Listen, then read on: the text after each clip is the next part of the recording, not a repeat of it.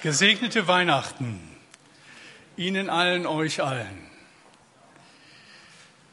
Aufrecht im Advent, so hieß eine Predigtreihe, die uns in den letzten Wochen hier in der Gemeinde beschäftigt hat und die heute am Heiligen Abend ihren Abschluss findet.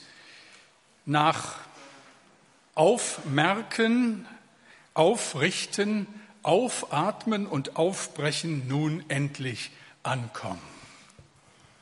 Ich lese uns noch einmal aus dem Weihnachtsevangelium ein paar Verse, die wir schon gehört haben, Lukas 2, die Verse 15 bis 18. Und als die Engel von ihnen gen Himmel fuhren, sprachen die Hirten untereinander, lasst uns nun gehen nach Bethlehem und die Geschichte sehen, die da geschehen ist, die uns der Herr kundgetan hat. Und sie kamen eilend und fanden beide, Maria und Josef, dazu das Kind in der Krippe liegen. Als sie es aber gesehen hatten, breiteten sie das Wort aus, das zu ihnen von diesem Kinde gesagt war. Und alle, vor die es kam, wunderten sich über das, was ihnen die Hirten gesagt hatten. Wir beten.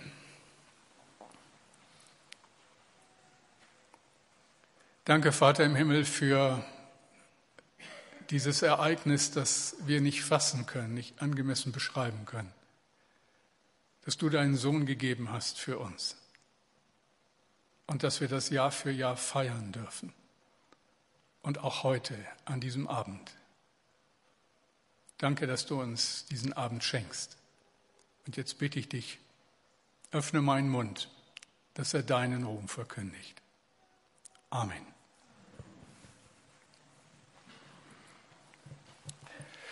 Ein Jahr liegt hinter uns, wie es gegensätzlicher wohl kaum hätte sein können. Da waren so ganz besondere Augenblicke, für mich immer wieder so spürbar, die Gegenwart Gottes, dass es mich mehr als einmal überwältigt hat. Da waren diese vielen Momente, in denen, so empfinde ich es, der Himmel die Erde berührt. Gott ist da und immer wieder schenkt er, wenn wir dabei sind und aufmerksam zuhören, ein Ahnen davon, was unsere Zukunft ausmacht. Menschen, die an ihn glauben, die ihm vertrauen, ihm ihr Leben anvertraut haben, werden mit ihm die Ewigkeit teilen. Dafür kam Jesus auf die Welt. Dafür starb er am Kreuz, dafür ist er auferstanden und darum wird er wiederkommen in Macht und Herrlichkeit. Es gab so viele Feste in diesem Jahr, unbeschwerte Augenblicke, wo es einfach nur Spaß gemacht hat, zusammen zu sein. Wie oft haben wir miteinander gegessen, geschnackt und gelacht. Gemeinde ist ein Geschenk, immer wieder. So empfinde ich das und viele von euch auch. Es war aber auch ein so schweres Jahr, das uns gefordert hat, wie selten ein Jahr zuvor. Matthias Schulz, Gemeindeleiter unserer Gemeinde, ist nicht mehr bei uns. Und irgendwie habe ich das immer noch nicht realisiert. Wenn wir Silvester im Jahresschlussgottesdienst die Bilder des Jahres sehen werden, wird er uns anlachen und es bleibt irgendwie surreal, unfassbar, was da passiert ist. Er, der die größten Passagiermaschinen geflogen ist, stürzt am 1. August keinen Kilometer von seinem Wohnort entfernt mit einer kleinen Propellermaschine ab. Was soll das? Fragen wir immer wieder. Und war es das? 47 Jahre? Weihnachten lehrt uns, das war es längst nicht. Das Schönste kommt erst noch. Der Sohn Gottes kommt in diese Welt und bringt uns die Hoffnung auf Ewigkeit. Darum kam der Sohn Gottes in diese Welt, damit der Tod nicht das letzte Wort hat. Matthias lebt. Er ist lebendiger als je zuvor. Ich muss immer wieder an das denken, was der berühmteste Prediger des 19. Jahrhunderts einst gesagt hat. Bald werdet ihr in der Zeitung lesen, dass ich tot bin. Glaubt keine Sekunde daran. Ich werde lebendiger sein als je zuvor. Das ist die Hoffnung, die Menschen teilen, die um das wissen, was an diesem Tag passiert ist, vor fast 2000 Jahren. Es gilt an diesem heiligen Abend und morgen und in einem neuen Jahr und immer wieder, Wir pflegen nicht eine fromme Tradition, kommen nicht zusammen, weil wir nichts Besseres an so, so einem Abend zu tun haben. Wir machen uns nichts vor. Wir vertrauen unser Leben nicht einem Phantom an. Wir erzählen Weihnachten keine Märchen. Die Hirten auf dem Felde, die Engel über ihn, die Kinder, die jedes Jahr feiern, die damals schon dabei waren und die uns gerade in den beiden Gottesdiensten zuvor so viel Freude gemacht haben wegen dem einen Kind in der Krippe. Das ist keine fromme Legende, sondern verbürgte Geschichte. Das ist Gottes Handeln in Raum und Zeit. Und diese Geschichte geht weiter. Und wer bereit ist, sich darauf einzulassen, wird das erleben. Er wird Jesus begegnen. Er wird angekommen sein. Nun muss ich fragen, oder Sie werden fragen an so einem besonderen Abend, was ist nötig, damit man das erlebt? Oder persönlicher, damit du das erlebst, damit Sie das erleben. Mach es wie die Hirten. Du musst hingehen. Gott schmeißt uns sein Angebot nicht hinterher. Er hat alles gegeben, aber er erwartet eine Reaktion von uns. Dafür war der Preis zu hoch. Du musst hinsehen, Manchmal sieht man den Wald vor lauter Bäumen nicht. Was muss Gott, so denke ich, manchmal denn noch tun, um zu zeigen, dass er an uns so interessiert ist, dass wir aufwachen und schließlich, du darfst ankommen. Jesus sagt, kommt her zu mir alle, die ihr mühselig und beladen seid, ich will euch erquicken. Schauen wir uns das ein bisschen näher an. Das erste, hingehen. Es ist ein bestimmter Ort zu einer bestimmten Zeit, und alles kommt darauf an, dass man genau dort ist. Wir leben ja in einer Zeit großer Beliebigkeit und lassen es uns ungern vorschreiben, was wir zu tun und zu lassen haben. Wir entscheiden. Wir haben so unsere Vorstellungen davon und wissen sehr genau, wo es lang geht. Oder wissen es auch nicht so genau, aber Hauptsache, wir bestimmen, wo es lang geht. Und deshalb tun wir uns schwer, wenn plötzlich eine klare Ansage gemacht wird, Lukas 2, 10 und 12 oder 10 bis 12. Und der Engel sprach zu ihnen, fürchtet euch nicht. Siehe, ich verkündige euch große Freude, die allem Volk widerfahren wird. Denn euch ist heute der Heiland geboren, welcher ist Christus, der Herr in der Stadt Davids. Und das habt zum Zeichen, ihr werdet finden, das Kind in Windeln gewickelt und in einer Krippe liegen. Postmoderne Hirten hätten erst einmal darüber diskutiert, ob man eine solch restriktive Ansage überhaupt beachten sollte. Das lässt einem ja überhaupt keinen Spielraum zu einer eigenen Entscheidung. Die Hirten auf dem Feld vor Bethlehem haben nicht diskutiert, nicht gezögert, nicht abgewinkt. Es hat sie so gepackt, dass nur eine Reaktion die angemessene war hingehen. Lasst uns nun gehen nach Bethlehem und die Geschichte sehen, hingehen.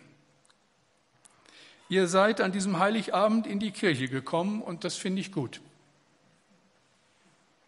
Vielleicht geschieht ja dieses Wunder, dass ihr nachher nach Hause geht und denkt, das war aber ein schöner Gottesdienst am Heiligabend. Ich war richtig berührt. Ich meine, wenn ich hier hinter mich schaue, wenn ich den herrlichen Weihnachtsbaum sehe, wenn ich die wunderschönen Lieder mit euch gesungen habe, bin ich auch berührt, zutiefst. Und ich kann denen nur danken, die das so schön gemacht haben. Das ist einfach toll.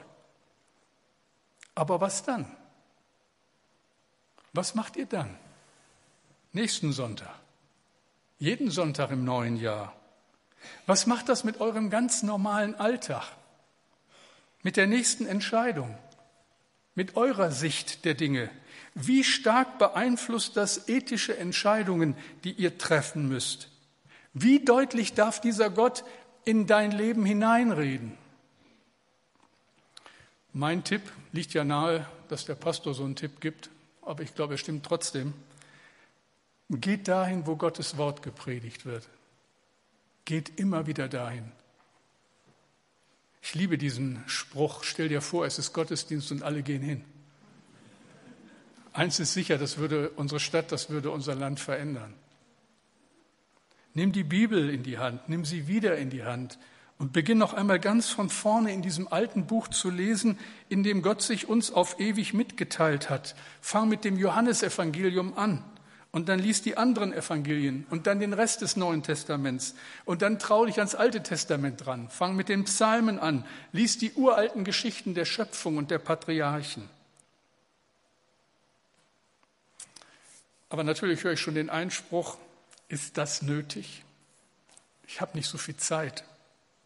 Wenn Gott wirklich da ist, dann wird er sich mir schon irgendwie zeigen.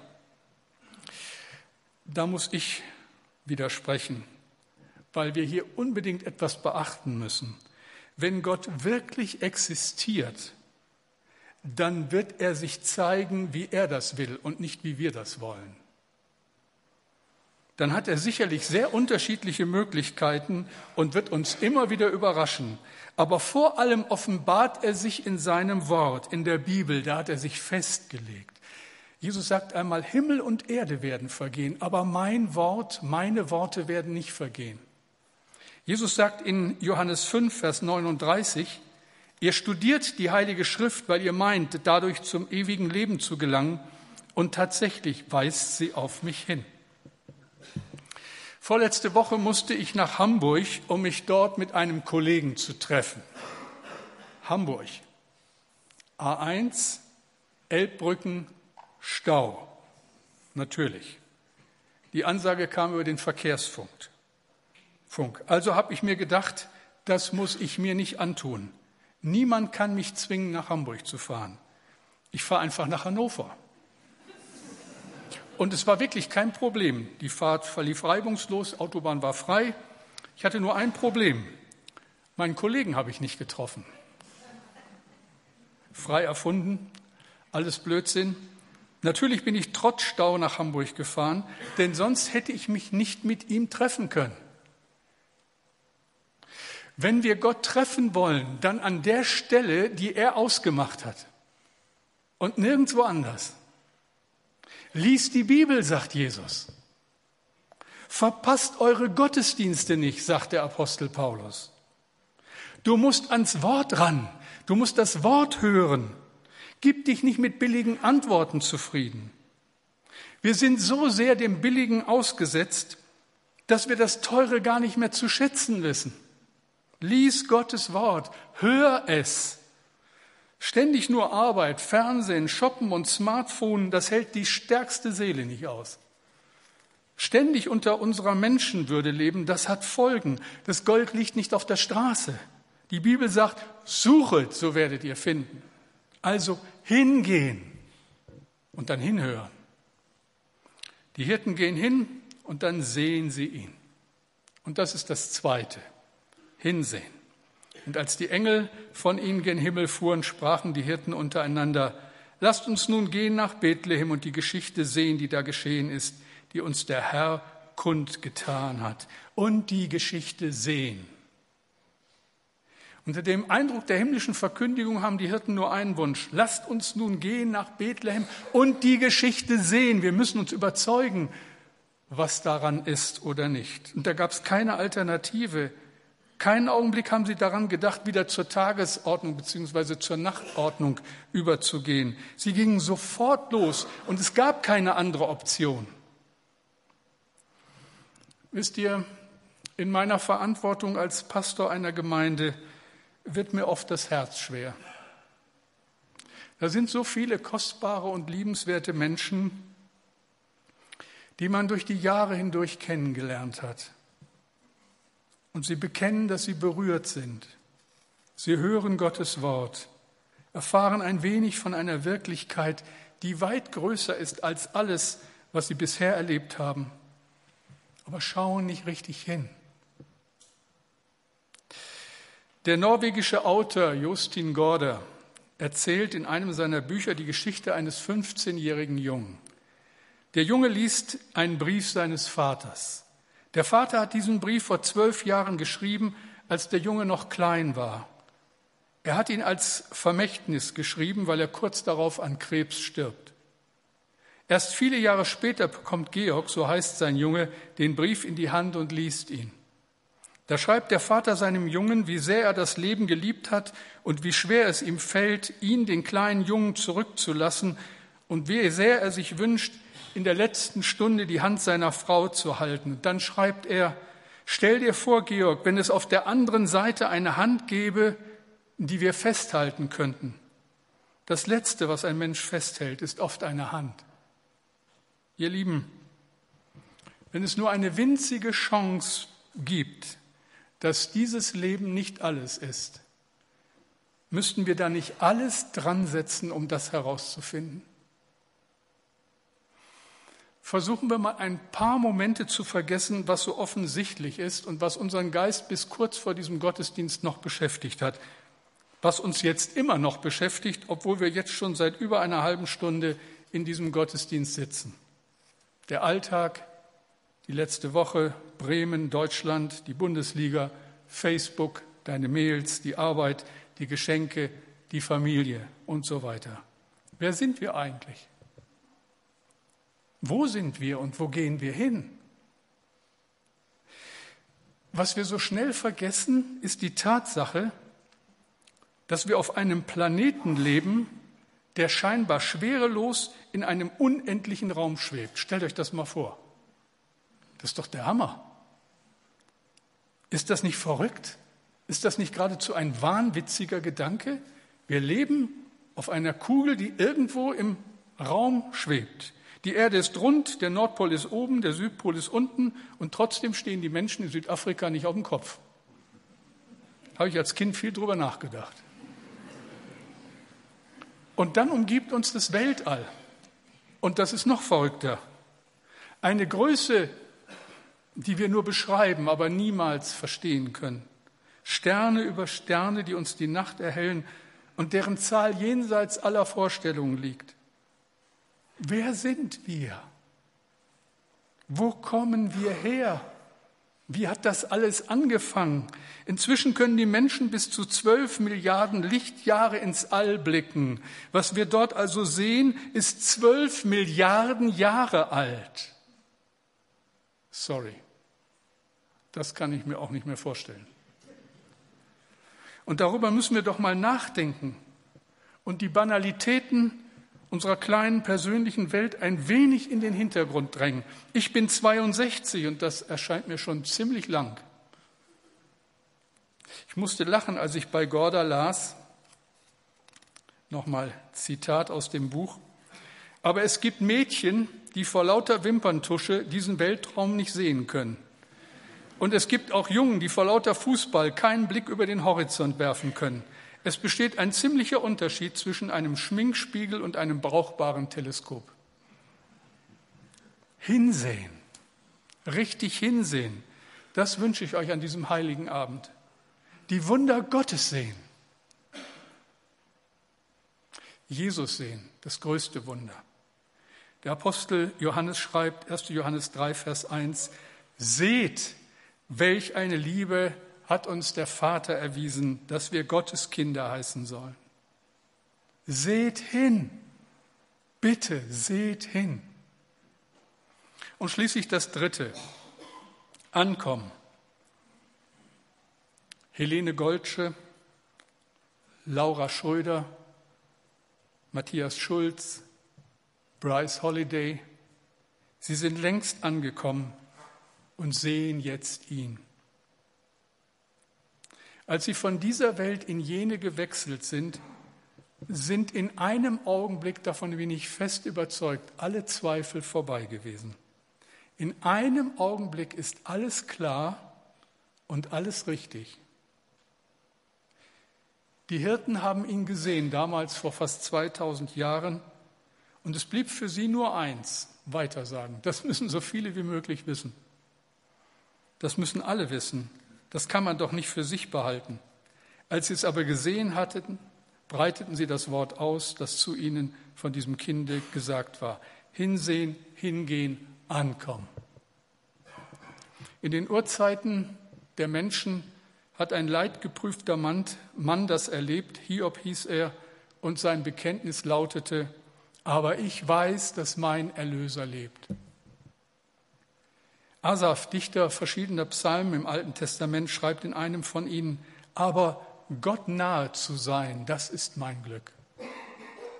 Der Prophet Jesaja schreibt begeistert, deine Augen werden den König sehen in seiner Schönheit, du wirst weites Land sehen.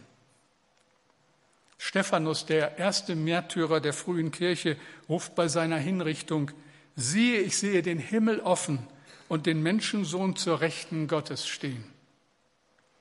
Paulus, neben Petrus, der leitende Apostel der frühen Kirche, schreibt, ich habe den guten Kampf gekämpft, ich habe den Lauf vollendet, ich habe Glauben gehalten. Angekommen. Die Hirten gehen hin, gehen zu Jesus, sie sehen genau hin und sie sind endlich da, wo sie immer hin wollten. Man kann sich das sicherlich fragen, warum die Menschen aus Weihnachten so eine große Sache machen, weltweit. Da gibt es sicherlich handfeste kommerzielle Interessen. Klar lassen wir uns alle gern beschenken. Natürlich essen wir auch gerne mal was Besonderes.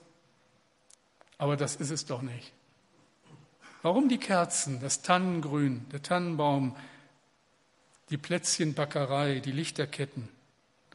Steckt da nicht viel, viel mehr dahinter? Eine große Sehnsucht nach einem sicheren Ort, einem wirklichen Zuhause? Eine Sehnsucht nach jemandem, der mich in die Arme nimmt, mich liebt und mich schützt, der für mich da ist? Jemand, der meine Hand hält, wenn meine Reise hier zu Ende geht? Es gibt für uns Menschen kein größeres Ziel als dies eine, ankommen, bei Jesus ankommen. Und das Kind in der Krippe macht den Unterschied aus. Jesus sagt, wer mich hat, der hat das Leben.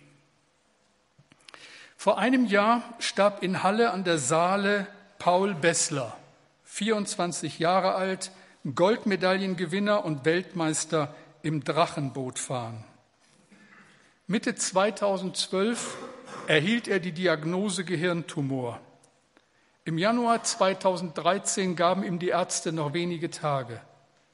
Auf der onkologischen Station erzählte die ihn betreuende Ärztin Yvonne Hasche dem völlig verzweifelten Sportler vom christlichen Glauben. Paul wollte nie etwas von Gott wissen. Aber jetzt fragte er, kann ich denn als Atheist auch beten? Sie beteten zusammen, immer und immer wieder. Einige Monate später, Paul ging's sehr schlecht, will er sich trotzdem taufen lassen. Ein Geistlicher tauft ihn mit Wasser aus einer Nierenschale. Danach holen ihn seine Eltern zum Sterben nach Hause. Zu Hause bittet er seine Eltern, ihm fortwährend aus der Bibel vorzulesen. Per SMS lädt er Freunde, Verwandte und Sportkameraden an sein Sterbebett und erzählt ihnen von Jesus. Ihnen sagt er, weint nicht, ich werde im Himmel mit offenen Armen empfangen. Am 31. Juli stirbt Paul in den Armen seiner Eltern. Pauls Schwester wird über alledem Christ. Ein Jahr später, also im vergangenen Sommer, lassen sich Pauls Eltern Frank und Renate Bessler taufen. Wisst ihr, wir gewöhnen uns an die Weihnachtszeit, erleben Jahr für Jahr die Adventszeit und vergessen so leicht, was diese Zeit für uns bedeutet. Wir dürfen, wir sollen ankommen, endlich da vor Anker gehen, wo wir hingehören. Alles Wissen, alle guten Vorsätze sind Makulatur, wenn wir nicht aufbrechen und ihn suchen, ihn finden und mit ihm leben. Hingehen, hinsehen, ankommen. Von ganzem Herzen wünsche ich euch das. Ankommen.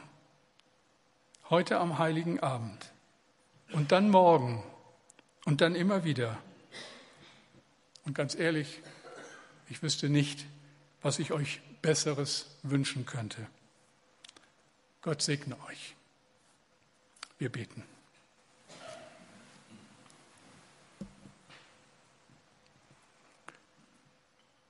Und Herr, du bist auf diese Welt gekommen für uns, für jeden, der hier heute Abend in dieser Kirche sitzt und für all die Menschen auf dieser Erde, diese gar nicht mehr zu erfassende große Zahl.